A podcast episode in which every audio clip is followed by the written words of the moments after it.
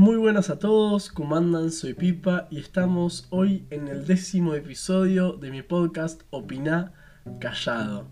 Bueno, ya me parece una locura ir por 10 episodios y de un poco modo festejo decidí esta vez volver a estar solo a pesar de que creo que por el feedback que me dan vienen gustando los episodios con, más gente y que tengo ahí ya 3, 4 personas con propuestas para, hablar de diferentes temas, me pareció piola volver a, hablar un temita solo y después retomar con, no entrevistas, porque no son entrevistas, pero sí con, con los podcasts a dos. Bueno, hoy me, me trae a hablar una publicación que vi en Instagram. Vi algo que me hizo mucho ruido, ya lo hace como dos, tres semanas, que lo había dejado ahí en el tintero, de hecho lo había hablado con Camilo en su momento, y es algo que, que me dejó pensando. Y es un poco lo contrario de lo que me llevó, por ejemplo, entre otras cosas, a hacer este podcast.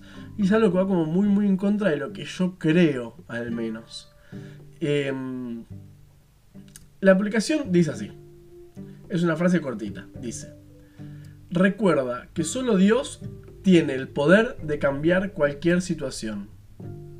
Y yo digo, mm, o sea, a ver, vos, o sea, vamos más allá de las creencias de cada uno, ponga donde dice Dios la cosa trascendental en la que crea o manifieste su fe o su ateísmo o lo que sea, digamos, si, si no creen en nada, pues en nada. Pero acá esta frase me hace mucho ruido, no porque yo no crea que haya nada superior que pueda intervenir en nuestro plano, que sí lo creo así, que puede haber, digamos, alguna especie de intervención, si se quiere decir, divina o como cada uno le tenga ganas de decir. O sea, creo que acá hay algo más allá, ¿no? Que puede estar en nuestra realidad y modificarla de cierta forma. Pero dice, solo Dios tiene el poder. Y yo digo, no. O sea, vos también tenés el poder. Si no, acá quedamos en una dependencia horrible a que todo se va a dar como se dé y me deja a mí en una situación de no hacer absolutamente nada por nada. Si total, solamente Dios tiene el poder de hacer las cosas. Digo, no, negrito, vos también tenés el poder de cambiar las cosas. al menos las que están a tu alrededor. Sí, no vas a curar el hambre del mundo así de un día para el otro porque te pintó pero que podés cambiar tu alrededor, que tenés capacidad de influencia, de cambio, de movimiento, claramente la tenés, si no, la vida sería una mierda. O sea, creo que esta, o sea, pensar esto y, afirmar esto nos pone primero como una baja autoestima, digamos. Somos lo peor del mundo porque no podemos hacer nada si solamente, en este caso, Dios tiene el poder de cambiar todo. No y genera una dependencia, en este caso, con la figura de Dios, súper fea porque es reitero, pasaríamos a no hacer absolutamente nada. Tal, Dios tiene la capacidad de hacer las cosas, yo simplemente estoy ahí, no sé, tipo, soy un Sims haciendo nada, ¿no? Como que hago lo que, lo que viene de arriba. Y yo no creo que sea así, tipo, por más de que una vez más afirmo, hay una influencia, tal vez de mi punto de vista, de algo más trascendental, no creo que sea lo que cambia todas las cosas. Creo que somos nosotros el medio de cambio tal vez influenciados por o motivados por o yendo a, pero no creo que sea esa trascendencia lo que hace las cosas que sucedan. ¿No? Y creo que esta dependencia, en este caso esta aplicación habla de Dios, pero la podemos ver con figuras de autoridad, ¿no? Nuestro día a día, ¿no? Bueno, eh, cuando mis viejos hagan tal cosa, cuando el profe diga tal otra, cuando el capitán de mi equipo haga tal cosa Viste, siempre estamos como poniéndole la responsabilidad, el, que me tiene que dar el próximo paso, la confirmación, a otro. Y es algo que yo odio, lo detesto. O sea, yo depender de otra persona para hacer algo me mata, tipo, el hecho de, bueno, no sé, hacemos un trabajo a dos. Yo agarro, lo hago, lo escribo, no sé qué, pum, te lo doy a vos y tengo que esperar a que vos me des el ok. Es algo que me destruye. ¿Por qué? Porque yo soy alguien como que tengo que resolver todo ya, que tengo que estar en movimiento, que no puedo quedarme en el, bueno, eh, vamos a esperar la información. No, me aburro mucho, la paso mal, me tensiono.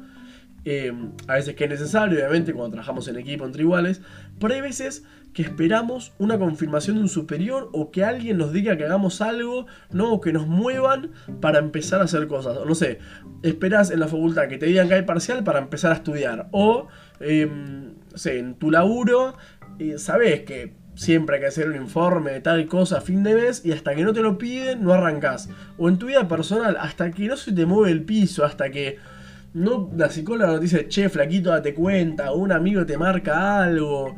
Eh, esperás como que baje de arriba, ¿no? no te pones nunca en acción vos porque como que lo pones en, en una dependencia de algo más grande, de Dios, de una autoridad, etcétera, etcétera, etcétera. Y para mí es algo horrible, porque nos deja estáticos, no nos deja tipo, estar en constante cambio, laburo por lo que queremos.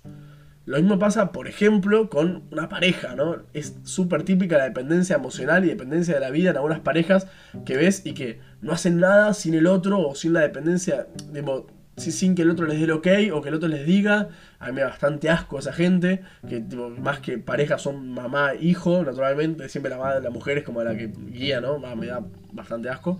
Tipo, señor, son dos personas grandes, hagan su vida cada uno y complementense, por favor, no más que eso.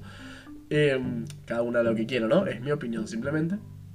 Y es muy típico cuando hay idealización romántica, ¿no? Que necesitas como que necesitas el otro para todo, esto se recontra y hay que romper un poco para mí con estas estructuras de dependencia para poder salir un poco más allá y hacer algo más de tu vida que simplemente esperar y estar a la expectativa. Tipo, jugátela un poco, empezá a caminar y sí, probablemente esta dependencia hace que, dije la palabra dependencia en este podcast ya 7000 veces en 6 minutos 20, pero bueno. Em, lo que sí, esta dependencia probablemente nos deje más cómodos porque es más difícil equivocarse cuando simplemente hago lo que me dicen, ¿no? Mi vieja siempre dice algo, el que no hace, no se equivoca, claro, porque viste que siempre el que algo se equivocó lo marcan, lo cagan a pedos y demás, pero bueno, el que se quedó en el molde no lo van a cagar a pedo porque equivocarse no se equivocó y está esperando que le digan qué hacer simplemente. Bueno, yo los invito a que no sean el boludo que se queda esperando qué hacer y que sea el boludo que se equivoca al menos, que no es tan boludo porque por lo menos hace algo de su vida y es un poco útil para la sociedad y para él mismo. Tipo, busca la felicidad y, no sé, la eficiencia, no sé, algo, pero no se queda como un potus que me da, ah, me violenta. Em, entonces, creo que hay que romper con esta idealización de Dios, de la autoridad, de la pareja, esa dependencia se tiene que ir y obviamente esto pasa siempre, ¿no? Primero va a haber una negación de que eso no existe, nos vamos a enojar, después vamos a empezar a negociar un poco, la vamos a deprimir hasta que creo que eventualmente la vamos a ir aceptando. Todos tenemos algunas dependencias con algunas cosas, creo que nadie es como plenamente independiente e incluso creo que tampoco está bueno quererse totalmente independiente y todopoderoso, ¿no? Creo que es importante reconocer nuestros límites, hasta dónde llegamos, que tal vez en mi caso hay algo más allá que nos de alguna forma conforma o configura, que no es todo lo que nosotros querramos, ¿no? que tenemos una previa natural que nos delimita de alguna forma, o la genética que nos predispone, pero con todo eso podemos laburar y podemos hacer más.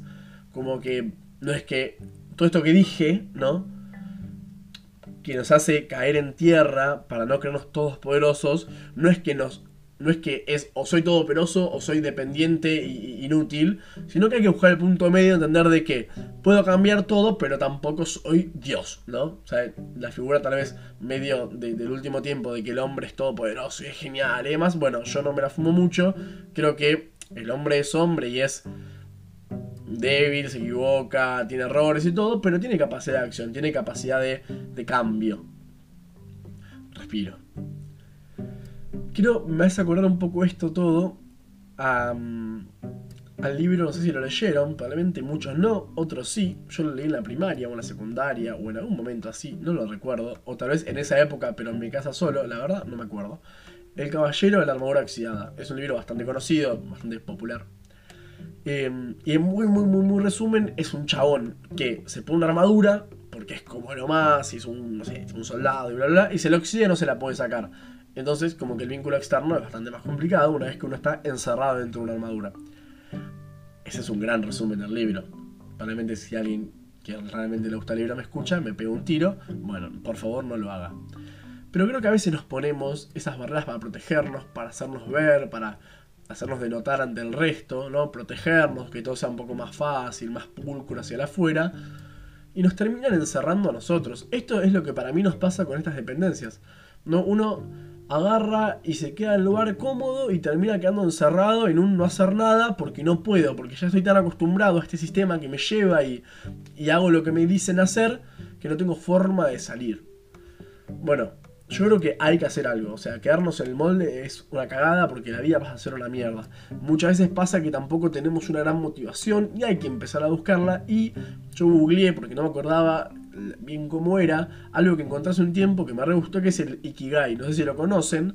Que son básicamente cuatro circulitos que tiene cuatro factores los cuales terminan en el Ikigai como centro. Ahí lo explico un poco mejor porque no se entendió. Pero básicamente el Ikigai nos sirve para, de alguna forma muy metafórica, encontrar el sentido de nuestra vida, ¿no? A qué vamos, o a qué apuntamos, o qué nos convendría según este señor, que solamente su nombre, pues patriarcado, que creó esta, este cuadrito, por así decirlo y demás.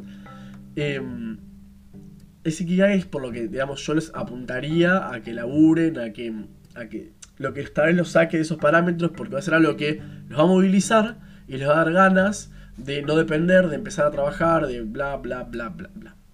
Esto se basa en cuatro factores. En la cosa que vos amás, en las cosas que sos bueno, en lo que te pagarían por hacer y lo que es necesario. Son cuatro factores diferentes. Y une, las une a dos. Dice, lo que amás. Por ejemplo, en mi caso. Bueno, sería por ejemplo mío porque si no, re egocéntrico. Lo soy, pero no tanto lo que amas y lo que sos bueno, bueno, es tu pasión, ¿no? O sea, dale por ahí porque lo amas y te sale bien, o sea, un golazo. Por ejemplo, en mi caso sería opinar. Me encanta y soy buenísimo opinando porque no hay forma de poner sos bueno o mal opinando, ¿no? Porque es algo, bueno, muy subjetivo. Entonces, esa es mi pasión. Sos bueno y te pagan. Esa es tu profesión. Porque te sale bien y te dan plata, pum, labura. Después, lo que amas y es necesario para el mundo. Esa es tu misión en el mundo. Bien, esa es misión. Porque amas y se necesita, pum, a cero. Pero no te van a pagar un peso por esa misión. Porque, no sé, voy a poner un ejemplo. La prevención y promoción de la salud en general es algo que el mundo necesita y que algunas personas aman, pero no se paga, porque es algo que no, no se monetiza casi. Entonces, eso es una misión, por ejemplo. Otra puede ser cepillar eh, dientes de nenes en África o, no sé, dar abrazos a abuelas em, viudas. Sí, es algo que es necesario y algo que por ahí alguien ame, pero nadie le va a pagar por hacer eso. Entonces es una misión. Y el último parte sería, es necesario y te pagan. Esa es tu vocación. Pero tal vez no sos bueno, por eso no es tu profesión. A mí el término vocación no me gusta, creo que es otra cosa la vocación, pero acá el señor Ikigai dijo que era eso.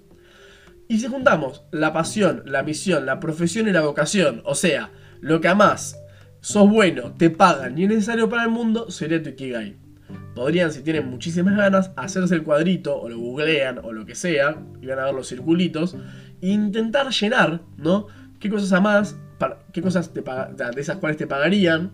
de esas cuales sos bueno y de esas cuales es más necesaria en tu mundo, no digo en el mundo en general, sino al menos en tu mundo que sentís que hace falta y intentar encontrar esa cosita, esa llamita que te llame a hacer algo más, que te mueva de tu lugar. Ah, y eso tal vez te saque un poco de las dependencias y de, estar arraigado a todo el mundo y bla bla bla bla bla bla. Bueno, espero os haya entendido, puedas encontrar tu Ikigai, me suena muy falopa el nombre, pero es lo que hay. Y pueda moverte eso y movilizarte y que no seas un potus, porque me caes mal si sos un potus, sabelo. Me cae muy mal la gente que no se mueve y no hace algo de su vida. Igual no sean como yo, que se sobrepase después eh, ansiedad y todas esas cosas. Bueno, esto fue el décimo episodio de mi podcast Opina Callado. Espero que te haya gustado, compartirlo, dale me gusta o cualquier cosa que se pueda hacer. Te mando un abrazo muy grande y nos vemos en el próximo episodio. Chao.